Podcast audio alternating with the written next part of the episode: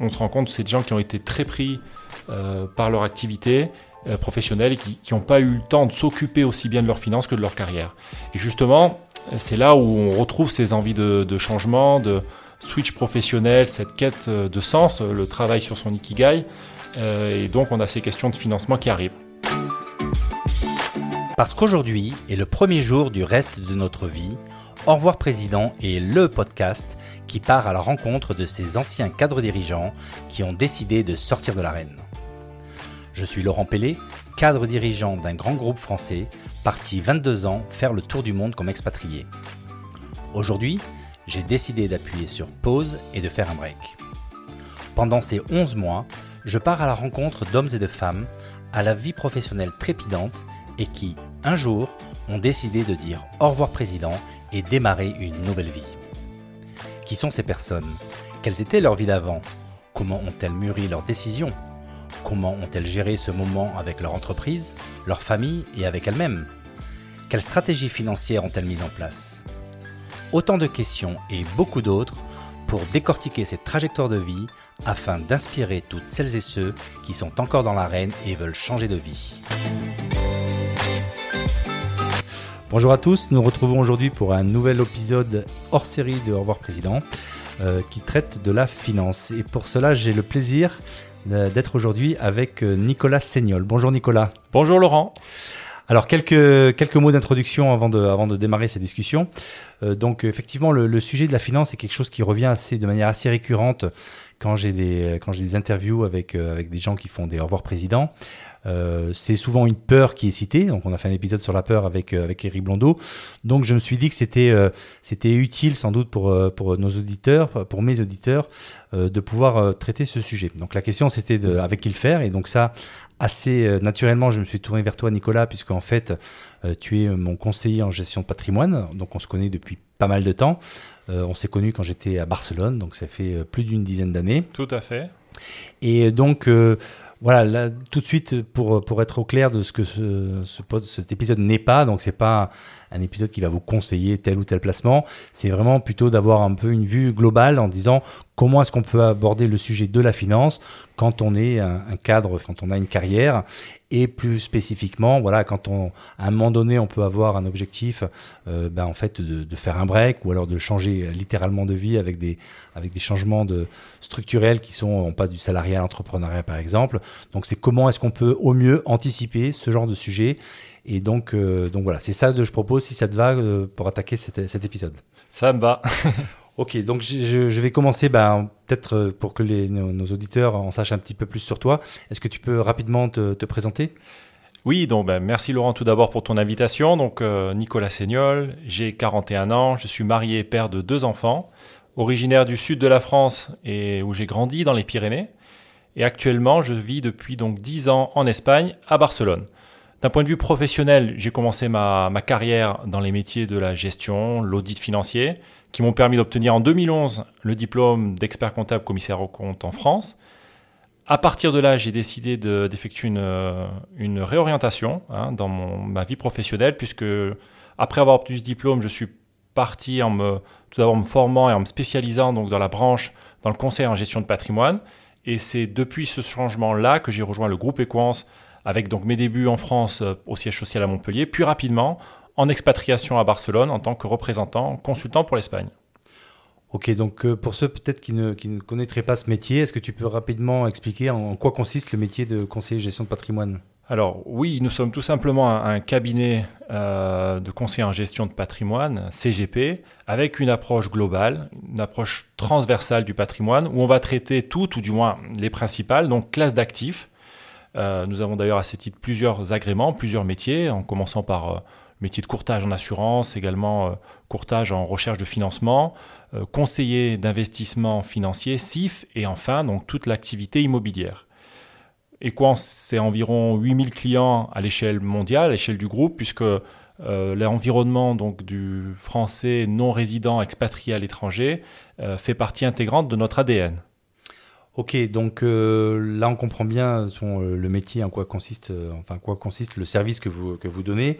Est-ce que tu peux peut-être pour, euh, que les auditeurs puissent euh, savoir aussi quel genre de, profil en fait viennent, viennent demander vos services. Donc, est-ce que tu peux décrire un peu le, type de, de, gens qui viennent, qui s'adressent à vous en fait Alors oui, et tout de suite, je voudrais euh, finalement euh, casser le mythe de ce, métier qu'on fait qui peut paraître très élitiste comme ça d'un premier abord.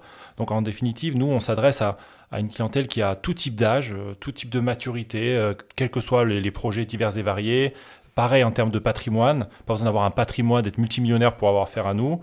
Euh, donc en fait, on se retrouve à faire à chaque fois du, cas par cas, du travail sur mesure. Et euh, c'est vrai que j'ai beaucoup de plaisir à voir des, profils jeunes, euh, disons entre 27 et 30 ans, qui viennent me voir pour la première fois. Ils s'intéressent à leur futur, à leur avenir. Et voilà, donc ils ont le réflexe de venir, et je les en félicite évidemment. Et c'est un plaisir pour moi de les accompagner justement pour vraiment mettre les premières pierres dans leur construction patrimoniale. Bon, écoute, c'est parfait. Dans ce, dans ce podcast, mes, mes auditeurs, bon, ce sont plutôt des cadres, des cadres dirigeants ou alors des jeunes managers euh, qui, débutent une carrière et qui, sont donc destinés à être, être cadres dirigeants.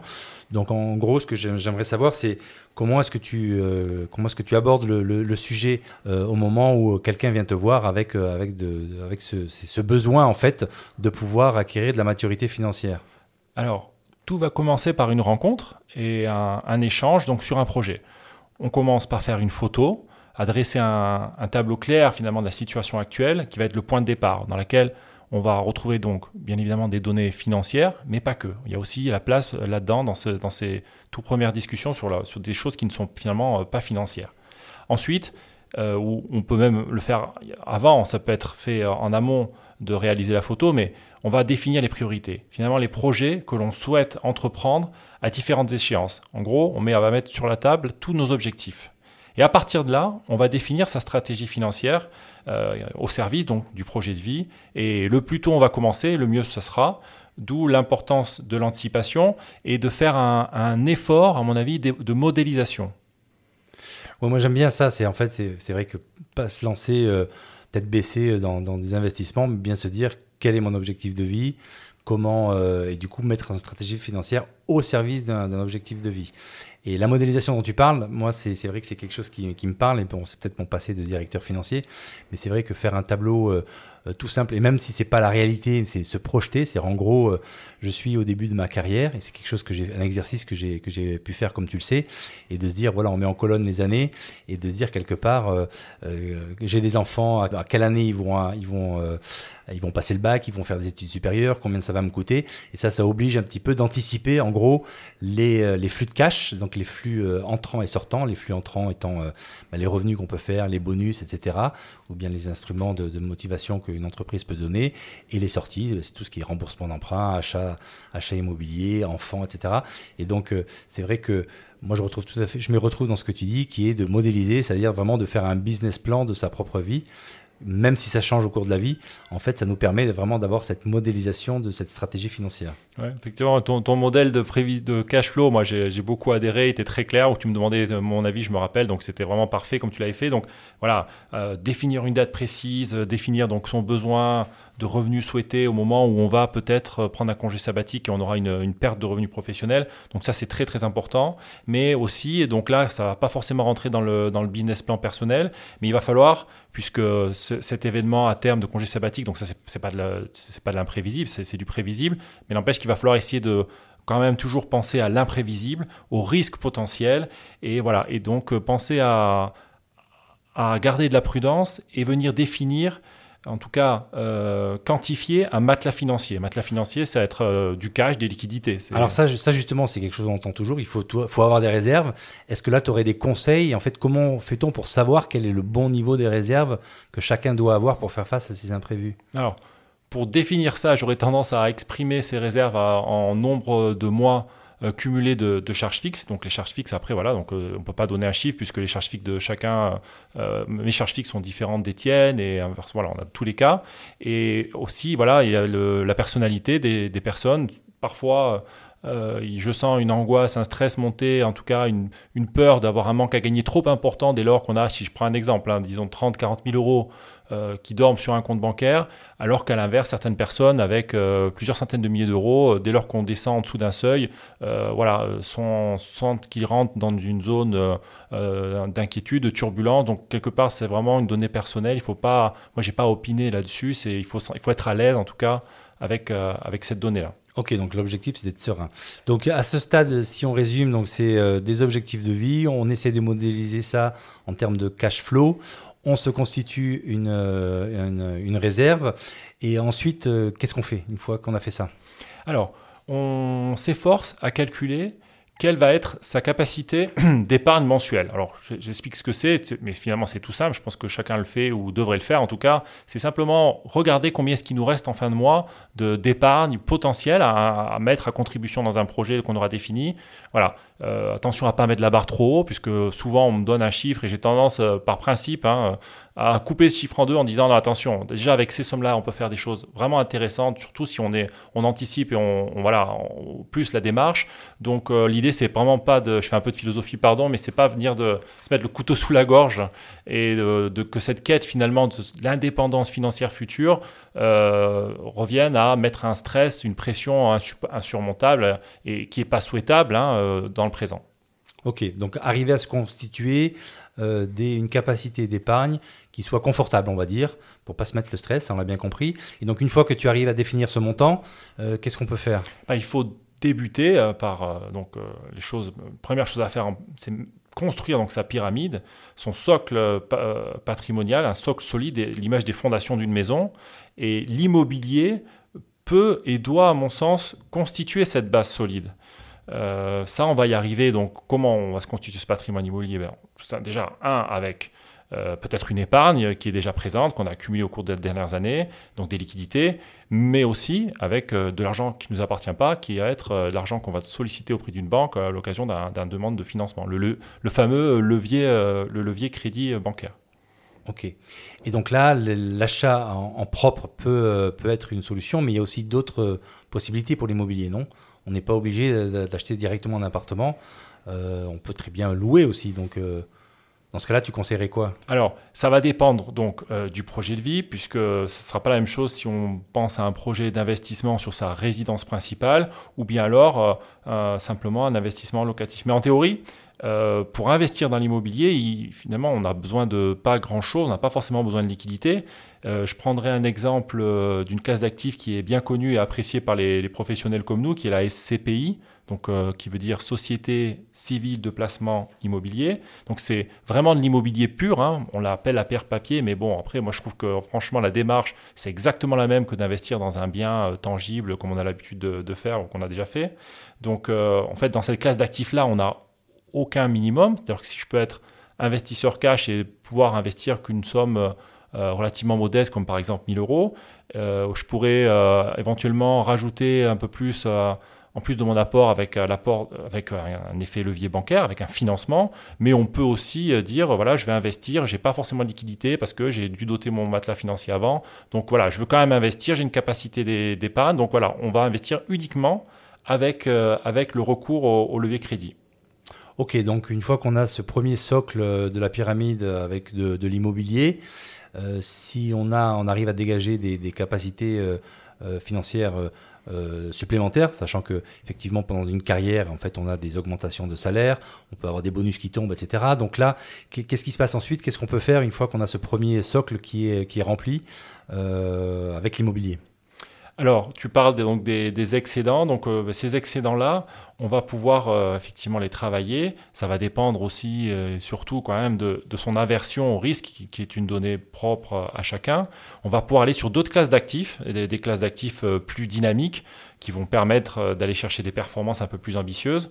Attention, parce que là, on va clairement faire rentrer un paramètre qui est celui de la volatilité, hein, de la valorisation de son actif, qui va être, euh, ça va être un peu plus, euh, voilà, ça sera moins stable, disons est moins prévisible.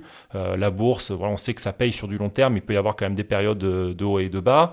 On peut prendre possibilité de prendre, de, s'indexer sur des trackers, construire soi-même son portefeuille d'actions. Voilà, donc il il y a quand même beaucoup de solutions. Donc en gros, le message, c'est qu'il faut être capable de tenir sur le long terme. On sait que ça, on l'entend beaucoup partout, que en fait, euh, ces, ces, produits-là valent le coup sur le long terme. Là, tu as cité quelques-uns, euh, mais j'imagine qu'il y a beaucoup d'autres produits qui existent. Oui, et avant de citer donc tous ces autres euh, produits, je reviens juste un instant sur ce qu'on vient de dire, c'est-à-dire que le, le, problème fondamental, c'est qu'on entend toujours parler des mêmes solutions. Euh, et elles représentent malheureusement qu'un très faible échantillon de ce qu'il est possible de, réaliser. Donc euh, il y a si je peux euh, donner un conseil aux auditeurs, c'est qu'il faut vraiment essayer de sortir un peu du discours qu'on peut avoir souvent, pas toujours, mais de notre banquier qui nous appelle suite à l'encaissement au crédit de notre compte d'une somme d'argent importante et qui va nous proposer un peu comme un réflexe euh, les produits euh, traditionnels bancaires, assurance vie, livret, alors qu'on n'a pas forcément besoin de ces outils-là, de ces solutions-là pour venir répondre à nos objectifs. Donc vraiment, j'invite tout le monde euh, quel que soit le niveau d'éducation, de, connaissances financières, mais avoir une curiosité, euh, puisque, encore une fois, ces outils sont nombreux et nous, ce qu'on voit sur le terrain, c'est que souvent, dans quatre, même plus que souvent, dans une grande, grande majorité des cas, ce qu'on va être amené à proposer en, termes de sous-jacent sont des choses qui sont finalement complètement disruptives par rapport à ce qu'on peut avoir comme idée préconçue, réflexe en amont de prendre une décision d'investissement. Donc euh, voilà. Et donc là, au risque, au risque de peut-être d'aller sur des sujets un peu, un peu techniques, parce que je voudrais pas que ça devienne trop technique, mais est-ce que tu peux donner juste quelques exemples justement qui sont en dehors des, produits traditionnels proposés par, euh, des banquiers, euh, juste pour, un peu se faire une idée? Oui, bien sûr, Laurent, et hum, je vais les citer, mais juste permets-moi de revenir une seconde sur un instrument dont on a déjà parlé, qui est la SCPI, puisque c'est quelque chose quelque chose qui commence quand même à un instrument qui commence à être assez connu euh, un peu par tout le monde. Maintenant, ce qui est confidentiel dans cet instrument-là, c'est l'utilité et en, cours, comment est-ce qu'on peut l'utiliser, un peu comme à l'image d'un couteau suisse. Hein, on sait que ça coupe, mais après, on ne connaît pas forcément toutes les autres fonctions. Donc euh, voilà, euh, nous on aime beaucoup la flexibilité qu'il offre. Euh, par exemple, on va pouvoir aller travailler un complément de revenus différé au moment de la retraite. Euh, venir utiliser sa capacité d'emprunt avec levier, levier crédit, l'investissement en démembrement, pleine propriété, démembrement viager, préparation de la succession, mais également aussi l'optimisation de sa fiscalité. Voilà. Ensuite, dans le domaine du plus confidentiel, on va avoir euh, certaines obligations privées, euh, je pense aux fonds de crowdfunding immobilier, euh, d'autres fonds de private equity pur, euh, certains instruments avec des noms un peu barbares comme l'OPPCI, hein, qui sont vraiment euh, dans du domaine vraiment assez strict d'un point de vue confidentialité, et euh, voilà, puis d'autres choses comme l'assurance vie, mais l'assurance vie un petit peu différente, l'assurance vie luxembourgeoise qui offre plus de sécurité par définition grâce au triangle de sécurité, et également une possibilité, une ingénierie financière beaucoup plus grande à l'heure de définir l'allocation du contrat. Ok, donc ce que je comprends, c'est que vraiment, euh, on est capable d'aller euh, euh, sur des produits en fait qui ne sont pas connus du grand public, si j'ai bien compris, et qui en fait vont pouvoir justement répondre à ces objectifs qu'on s'est fixés d'une manière plus pertinente que ce que le banquier va nous proposer, qui lui en fait sort de son on va dire, de son catalogue, le produit type. Il va pas s'embêter, il va pas chercher à comprendre ce dont on a besoin, mais plutôt les produits que lui veut vendre. Et, donc là, là, si euh, effectivement, si, on veut avoir accès euh, à tous ces, ces, produits en fait qui sont par définition moins connus du grand public, donc comment est-ce qu'on peut y avoir accès et quel serait le conseil pour euh, pour pouvoir se lancer là-dedans? Je m'excuse d'avance, mais je vais prêcher un peu pour ma paroisse. C'est vrai que ce métier de CGP, il est là pour ça, pour vraiment d'avoir une connaissance des outils, de toute la puissance qu'ils peuvent apporter dans des objectifs de vie qu'on aura définis ensemble euh, préalablement. Euh, pour, euh, et puis surtout venir les imbriquer ensemble pour arriver à, à, structurer une stratégie et la mettre en place. Ok, donc finalement, est-ce que ça veut dire que c'est au moment où on arrive à cet étage de la pyramide, c'est en gros, j'ai fait ma réserve, j'ai fait mon immobilier, et maintenant je vais sur des produits et donc c'est à ce moment-là qu'il faut, euh, qu'il faut euh, essayer de trouver un conseiller en gestion de patrimoine Alors, euh, prends un peu de recul sur cette, cette fonction-là et sur le timing. Je vais reprendre une, allusion qui n'est pas de moi, qui est celle de notre président, président fondateur du groupe, Olivier Grenon-Andrieux, qui justement à l'occasion d'un podcast récemment conseillait le métier de conseiller, conseiller en gestion de patrimoine pardon, à une agence de voyage. Puisque en définitive, on peut organiser son voyage seul, hein, décider de voilà de ne pas faire appel à de l'aide ou bien alors euh, au contraire euh, avoir recours à un professionnel. Et à ce moment-là euh, on va avoir quelqu'un qui va nous questionner qui va nous s'informer sur nos goûts qu'est-ce qu'on aimerait en termes de destination et il va nous aider donc à faire les meilleurs choix. Donc on se retrouvera pas tout seul dans ce voyage et peut-être qu'au final il sera mieux et on aura gagné du temps. Et là, on comprend évidemment que le mieux, hein, pour répondre à ta question du timing, bah, c'est quand même de travailler le plus en amont possible avec ton agence pour mieux définir ton voyage. Il ne faut pas commencer à s'intéresser et prendre contact avec la personne la veille de son départ. Ok, donc est-ce que ça veut dire que, étant donné que mon, podcast aussi, ça peut s'adresser à des, auditeurs qui sont plutôt dans la quarantaine, cinquantaine, qu'en gros c'est foutu, on vient trop tard mais en, définitivement, on a très souvent cette, euh, type de cette fourchette d'âge, comme tu dis, quadra, quinca, qui viennent nous voir donc pour la première fois. Et pour garder l'image de l'agence de voyage, euh, même une fois qu'on est parti, ben, on peut quand même s'adresser à, une agence et euh, demander de l'aide pour éventuellement continuer à être accompagné sur la fin ou réorienter son voyage. Ok, et là typiquement, quand c'est le cas, donc c'est-à-dire qu'en fait les clients qui vous rejoignent et que vous n'avez pas pris euh, très jeunes mais qui arrivent à cet âge-là, typiquement, c'est c'est quoi les, les, raisons qui les poussent à, à, vous contacter? Alors, il y a plein de raisons, mais souvent, ça peut être des raisons familiales, très, vraiment diverses et variées, mais souvent, quand même, dans la plupart des cas, on se rend compte que c'est des gens qui ont été très pris euh, par leur activité euh, professionnelle qui n'ont pas eu le temps de s'occuper aussi bien de leurs finances que de leur carrière. Et justement, c'est là où on retrouve ces envies de, changement, de, switch professionnel, cette, quête, cette quête euh, de sens, euh, le travail sur son ikigai. Euh, et donc, on a ces questions de financement qui arrivent. L'ikigai d'ailleurs, qui était un sujet que j'avais, c'est marrant que tu le cites, mais j'imagine que c'est pour ça que tu l'as écouté, non, l'épisode sur les... Oui, oui, j'ai fait ce travail aussi sur moi-même qui m'a beaucoup intéressé, donc j'essaie de l'appliquer. D'accord. Et, donc en fait, moi, ce, cas-là me, plaît bien parce que là, on est vraiment dans le cœur de la cible de, de, ce podcast. donc, donc là, concrètement, si tu as quelqu'un qui vient justement en te disant, voilà, j'ai euh, j'ai euh, la cinquantaine, j'ai euh, j'ai fait un peu le bilan et, en fait je veux je veux donner une soit faire un break, soit donner une nouvelle orientation à ma carrière, qui va y avoir des impacts, des changements, etc. Donc là, c'est quoi c'est quoi la méthode? Comment vous allez travailler ensemble? Alors. On va d'abord se rencontrer et lors de cette première rencontre, ce premier entretien, on ne va pas parler de placement, on va juste tâcher de bien comprendre, c'est la partie plus importante du travail, euh, ce que recherche la personne, donc comment, ben, en la questionnant. Et l'objectif, ça va être d'arriver à définir un cahier des charges très précis en termes donc d'objectifs. En fait, c'est le même travail que, que l'on fait lorsqu'on commence jeune, hein, mais à la différence près que là, maintenant, le timing est un peu plus short et les objectifs, les, les envies sont, sont, également plus précises. Euh, ensuite, l'analyse du patrimoine se met en place, donc on analyse effectivement l'existant, et euh, voilà, et en fonction de cette feuille de départ, ben, on voit euh, qu'est-ce qu'on a, quel chemin on a à parcourir pour arriver finalement à l'objectif. Donc à partir de là, on est amené à faire des réarbitrages, à euh, par exemple bon, arbitrage, donc céder certaines participations au profit d'autres, renforcer le levier bancaire pour donner un, accélérateur à la croissance du patrimoine, réorienter, pardon, renégocier certaines lignes de prêt, créer des structures juridiques. Voilà, donc c'est là que commence notre travail. Ouais, donc là on voit vraiment que c'est de, de, la haute voltige. Et en fait, ce que je sens bien, maintenant, je, enfin, je comprends bien qu'effectivement, euh, tu disais qu'en fait on va analyser le patrimoine, donc c'est-à-dire qu'il faut partir du principe que la personne va accepter de te livrer l'ensemble de son patrimoine, ce qui n'est pas forcément évident, sauf si tu as effectivement euh, euh, des dizaines d'années derrière, de, en fait, vous vous connaissez, et du coup, une confiance. Donc, je comprends bien, en fait, le fait de commencer tôt permet aussi, au moment où il y a besoin, en fait, d'avoir la confiance suffisante pour pouvoir parler du patrimoine et donc de faire les, meilleurs arbitrages possibles, c'est ça? C'est un peu paradoxal parce que nous, plus on a d'informations, euh, ce que j'appelle un peu la, la, matière première, plus on va être pertinent dans notre conseil, mais en même temps, je comprends que c'est pas évident quand, quand on n'est pas la personne, la confiance, c'est pas quelque chose qui s'acquiert du tac au tac.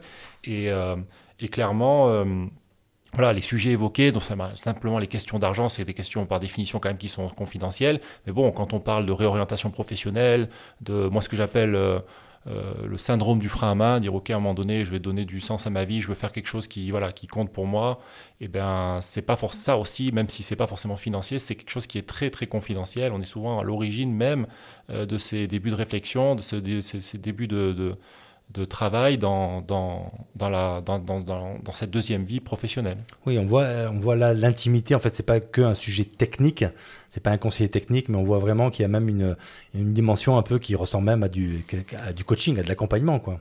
complètement. Et quand on peut le, quand on peut le mettre en place, euh, c'est là où finalement notre travail prend tout son sens. Et qu'on, moi personnellement, j'ai, vraiment le sentiment d'être utile. D'ailleurs, c'est drôle, mais la semaine dernière, lors d'un déjeuner de la Chambre de commerce française à Barcelone, j'ai discuté avec un, une personne qui est coach et, euh, on s'est rendu compte que nos métiers étaient très similaires et ce qui nous, finalement, ce qui nous remplissait à nous en tant que professionnels hein, dans, notre interaction avec nos, avec nos clients, c'était justement le fait de voilà, sentir qu'on est utile. Lui, pour la partie euh, ben, confiance en soi, euh, développement personnel, et moi pour ben, justement l'accompagnement patrimonial. Et là, c'est intéressant parce que je fais juste un lien à l'instant là sur, euh, sur quelque chose qu'avait dit Eric Blondeau dans l'épisode sur la peur. En fait, il disait que quand il y avait de la peur, en fait, il fallait euh, euh, pouvoir accéder à un tiers parce qu'un tiers allait questionner et allait pouvoir apporter un éclairage qui, de façon non impliquée en fait. Et c'est vrai que quand on parle des sujets d'argent, finalement, c'est des sujets qu'on partage très peu avec, avec sa famille, avec ses collègues, avec ses amis. Et donc, en fait, finalement, on peut en parler peut-être uniquement à, son, conjoint, par exemple, qui est partie prenante. Et donc l'idée d'avoir un tiers extérieur qui peut éclairer, ça, surtout, et puis, et puis qui a la connaissance, parce que je dis souvent chacun son, métier. Donc là, on voit, on voit le, côté vertueux, en fait, d'avoir un, véritable sparring partner. Donc je comprends tout à fait. Ok, donc là, je, pense qu'on a fait un bon, tour. Je, vais peut-être essayer de résumer parce qu'on a dit pas mal de, choses. Donc effectivement, euh, euh, moi, ce que je retiens, en fait, qui est important, c'est vraiment euh, commencer tôt, justement pour, établir cette relation de, confiance qui sera bien utile quand on va commencer à, à, aborder des sujets qui vont être assez techniques et donc il va falloir faire les bons choix de, de produits. Bien sûr, tu, as parlé de cette épargne de protection très liquide pour faire face aux imprévus parce qu'on ne peut pas tout, tout prévoir. Euh, et bien partir aussi des objectifs de vie. Euh, c'est-à-dire qu'en fait, euh, bien avoir en tête que c'est une stratégie financière au service des objectifs de vie. Et donc, c'est là où il faut qu'il y ait de la cohérence en fait dans les choix qui sont faits en termes de, en termes de décision d'investissement. Et puis, euh, ce qu'on a dit aussi, c'est euh, ne pas hésiter de, modéliser donc euh, ses objectifs de vie. Et donc ça, en fait, finalement, tout, tout se termine par des histoires de cash flow. Donc en fait, ce qui rentre et ce qui sort. Et ça, le fait de pouvoir le mettre sur sur le papier, ben, en fait, ça aide la personne qui, qui, est concernée, donc c'est celui, celui qui, qui, fait les investissements, mais également c'est un c'est un document support qui peut qui peut servir justement quand on échange avec le avec le conseiller en gestion de patrimoine. Et ensuite, j'ai bien compris qu'il y a la pyramide, la pyramide d'investissement, et donc ça avec euh, le premier socle qui est le plus solide, qui est l'immobilier, où là effectivement, tu, as dit qu'il y a plusieurs, euh, plusieurs objectifs possibles en fonction si c'est résidence principale, SCPI, pierre papier, etc. Et ensuite, plus on monte dans la pyramide, si j'ai compris, plus on, se donne la capacité d'aller vers des, vers des produits euh, qui sont plus volatiles, et donc qui vont être plus dynamiques, mais également des produits qui vont être moins faciles d'accès, et donc d'où l'intérêt à ce moment-là d'avoir le, le conseiller qui va pouvoir aller chercher, on va dire, euh, au fond du catalogue, les choses qui ne sont pas forcément proposées par des, euh, par des, euh, par des banquiers traditionnels, qui est normalement l'interlocuteur avec qui on va parler finances, et donc pouvoir justement aller être plus efficace dans, dans tous les sujets, les sujets financiers.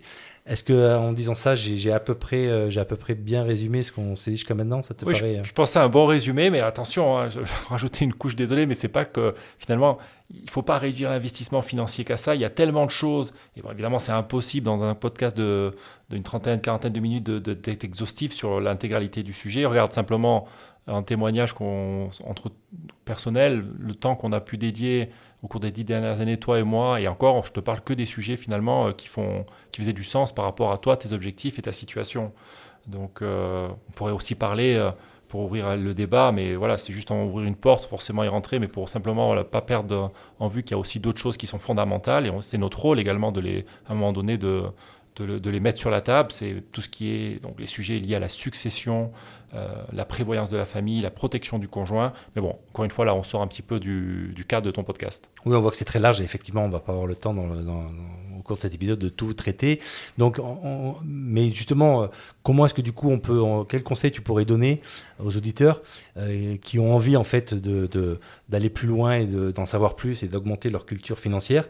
Quels sont les, genres de, les genres de ressources que tu pourrais conseiller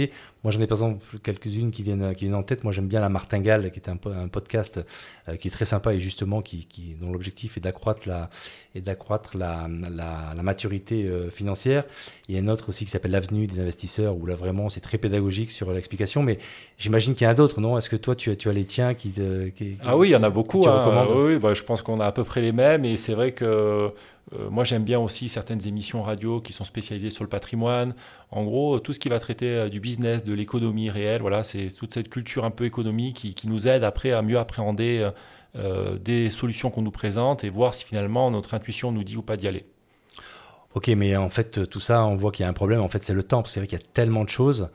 Euh, donc moi, j'en ai, juste choisi un comme ça que j'écoute de temps en temps. Mais en fait, on voit l'infinité du, euh, sujet.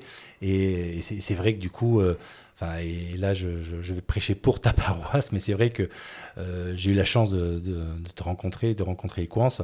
Et c'est vrai que c'est un gain de temps formidable parce que quelque part, lorsque tu voilà, euh, lorsqu'il y a une relation de confiance, c'est vrai que vous avez la capacité d'apporter en fait les, bonnes propositions euh, au bon moment en fonction des objectifs quoi. Donc ça, c'est ça, c'est, le témoignage que je peux faire. écoute, c'est mieux si c'est toi qui le dis. En tout cas, vraiment merci pour ce témoignage. Moi, il y a rien qui vaut plus que ça. Bon, écoute, je crois qu'on a vraiment fait, euh, on a vraiment fait un, bon, un bon tour de piste.